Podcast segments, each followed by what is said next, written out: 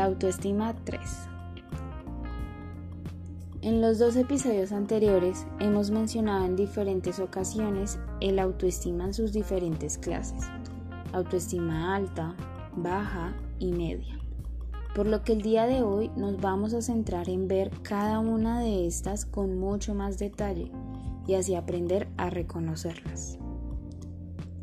La primera es la autoestima alta o positiva. Existen diferentes definiciones de este concepto, pero a grosso modo es cuando la persona puede ser ella misma.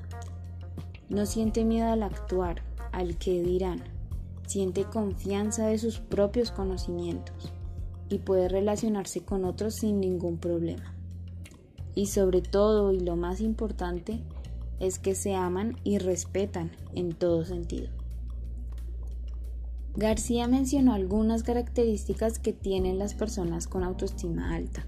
Estas son que tienen valores y principios muy fuertes, por lo que están dispuestos a defenderlos a capa y a espada, pero también a retractarse si se dan cuenta que estaban equivocados en alguna de estos.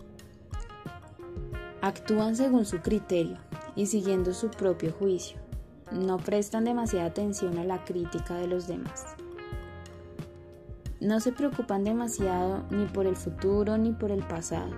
Les importa más el ahora y el presente. Sienten confianza en poder resolver problemas que sean complicados y difíciles, aunque los demás le huyan o le teman. Y se sienten personas valiosas e interesantes, por lo que eso muchas veces es lo que perciben las personas que las rodean. Estos son solo algunas de esas características, pero en general lo que podemos percibir es que es una persona fuerte en pensamiento y en sus percepciones, por lo que es muy difícil que la puedan derribar. La segunda es la autoestima media o relativa.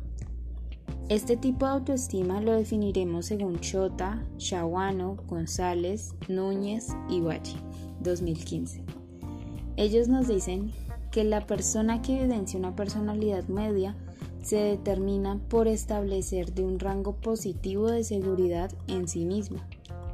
Sin embargo, la misma puede reducirse de un tiempo a otro, como fruto de la opinión del resto. Es decir, esta forma de personas se muestran seguros frente a los demás, aunque interiormente no lo son por lo que su comportamiento varía entre situación de autoestima elevada y periodos de baja autoestima.